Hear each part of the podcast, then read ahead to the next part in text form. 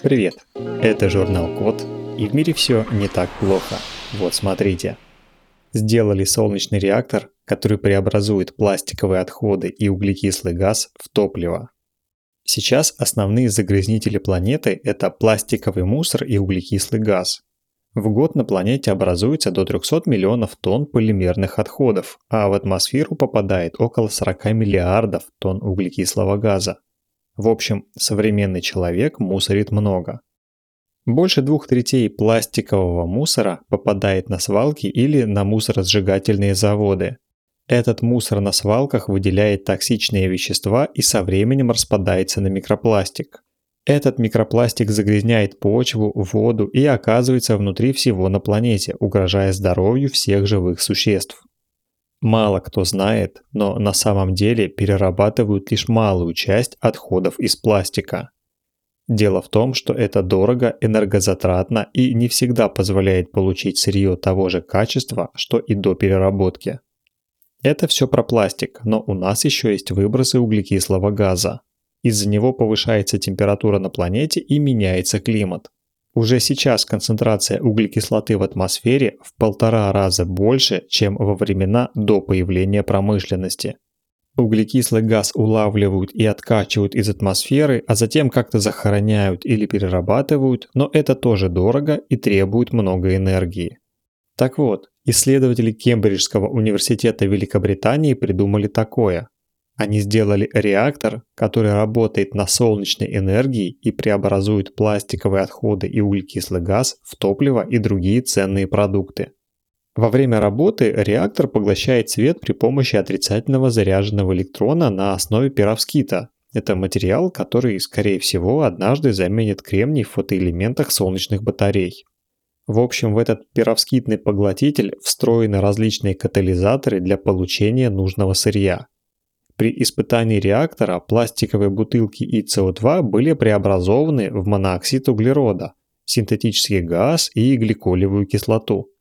Но если заменить катализаторы, то можно получить вообще любые другие продукты. Так как реактор использует солнечную энергию, расходы потребуются только на первоначальное создание перерабатывающего производства. Система универсальная и может быть настроена на получение разных продуктов, за счет этого переработка отходов может стать экологичной и недорогой. Сделали сканер, который определяет спелость ягод, фруктов и овощей. В магазинах мы стараемся выбрать спелые овощи и фрукты, потому что они, если не дозревшие, то не спелые и скорее всего они будут невкусными. На производстве и при отгрузке можно, конечно, автоматически определить содержание сахара и кислотность плода, но это совсем не то, что нужно, чтобы понять, созрел ли он и какой у него сейчас срок годности. Перед покупкой люди пытаются оценить спелость на ощупь. Например, сжимают плоды, чтобы оценить их твердость. От этого они портятся гораздо быстрее и сразу теряют привлекательный внешний вид. Например, авокадо темнеет в местах сжатий. В результате до 40% таких продуктов не покупают, и магазины их просто выбрасывают. Один стартап из Нидерландов придумал такое решение. Они сделали сканер, который может определять зрелость плодов без физического контакта с ним. Для этого устройство просвечивает плод инфракрасным светом, а алгоритмы анализируют мякоть и сравнивают этот э, результат с эталонным образцом. Результат проверки сразу виден в приложении. Сканер планируют выпускать в двух видах – для производителей и для магазинов, где покупатели смогут самостоятельно использовать устройство и проверить зрелость овощей и фруктов перед покупкой. Как заявляют создатели сканера, с его помощью можно сократить количество пищевых отходов на 25%. Например, недозревшие плоды можно будет дольше держать на складе, а спелые быстрее выставлять на продажу разработали покрытие для синтетической ткани, которое уменьшит образование микропластика при стирке. Из-за дешевизны и простоты производства более двух трети современной одежды сделаны из синтетических материалов, например, нейлона, полиэстера и акрила. Когда такую одежду стирают в стиральной машинке, то ткани трутся между собой в барабане, а также трутся о сам барабан. Из-за этого те самые синтетические волокна трескаются и в результате образуются частицы микропластика длиной меньше, чем 500 микрометров, ну то есть меньше, чем полмиллиметра. Из канализации микропластик попадает в водоемы, откуда распространяется по всей планете и проникает буквально повсюду. Вообще проблема микропластика так или иначе у нас встречается в половине наших подкастов, а все потому, что эти крошечные пластиковые частицы разлагаются десятилетиями, их трудно фильтровать и улавливать, и они опасны для здоровья живых существ, включая человека. Многие пытаются сократить образование микропластика при стирке, например, делают специальные фильтры для стиральных машин. Но даже если производители техники обяжут устанавливать такие фильтры, не все люди купят сразу новые стиральные машинки. Чтобы решить эту проблему, в Университете Торонто в Канаде изобрели специальное покрытие, которое уменьшает выпадение микроволокон из синтетики при стирке. Смысл в том, что такое покрытие склеивает микропластиковые волокна как грунтовка. По похожему принципу, кстати, действуют пропитки, которые сохраняют цвет окрашенных тканей. Так вот, новое покрытие состоит из органического полимера на основе кремния, который безопасен для человека и давно используется в разных отраслях. Например, такой полимер добавляют в шампуни, чтобы волосы были гладкими и блестящими. Его также применяют как пищевую добавку к маслу, чтобы при розливе в бутылке оно не пенилось. Испытания показали, что покрытие помогло уменьшить выделение микропластика почти на 90% после 9 стирок. Это покрытие можно будет наносить на синтетику при производстве, и это решение намного более доступное и простое для всех, чем, например, обязательная установка специальных фильтров в стиральные машинки. Люди смогут продолжать пользоваться старой техникой и при этом меньше вредить экологии. Придумали, как недорого получать водородное топливо из неочищенной морской воды – Несмотря на атомную энергетику, человеку до сих пор нужно все больше энергии, которую получают в основном из ископаемого топлива, то есть нефти, газа, угля и так далее. Кроме того, что эти ресурсы заканчиваются в принципе, при их сжигании образуются парниковые газы, которые нагревают атмосферу и влияют на климат на всей планете.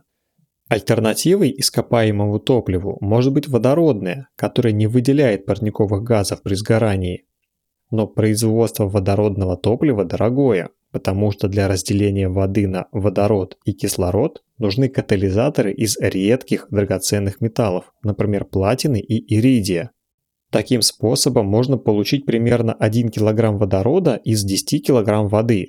При этом вода должна быть чистой, а ее и так не хватает. Еще вариант Получать так водород из воды, очищенной с помощью дорогостоящих процессов, но это все тоже сложно. Ученые из Китая, Австралии и США придумали решение – получать водород напрямую из неочищенной морской воды.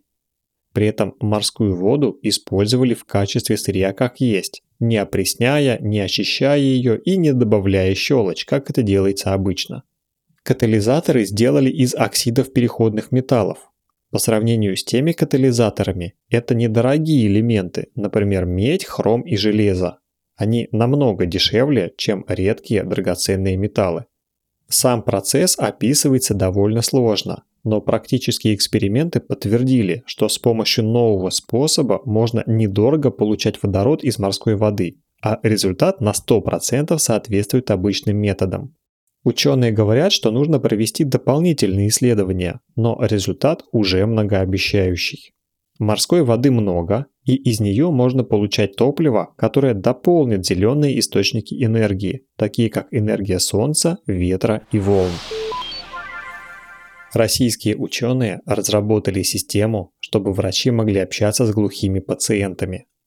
В России более 2 миллионов глухих и слабослышащих людей. Таким людям трудно общаться с другими без переводчика и получать социальные услуги, например, в поликлинике, в жилконторе, в МФЦ и в других организациях. Каждый глухой или слабослышащий россиянин имеет право на 84 часа перевода в год, но этого мало. Да и переводчиков с русского жестового языка не хватает. Их в России всего около тысячи. В Санкт-Петербургском федеральном исследовательском центре Российской академии наук сделали систему, которая распознает русский жестовый язык и переводит его в текст. Работает это так. Видеокамера фиксирует жесты глухого или слабослышащего, а система преобразует их в письменный текст с точностью более 90%. Систему обучили по видеозаписям с жестами, связанными с медициной и здоровьем. База содержит 85 жестовых высказываний, записанных 12 дикторами в пяти вариантах с разных ракурсов. Такое разнообразие съемок нужно не только для более точного распознавания, но также потому, что жестовые элементы могут различаться в зависимости от возраста и пола человека. Чтобы таким переводчиком было удобно пользоваться всем, инженеры сейчас работают над интерфейсом для системы. Несмотря на то, что в базовой версии переводчика есть только жесты для общения с врачами, это отличное начало. Остальные жестовые элементы и выражения можно будет собрать таким же способом и расширить возможности системы. Это значит, что в будущем глухим и слабослышащим людям будет легче вести обычную жизнь. На этом все. Спасибо за внимание.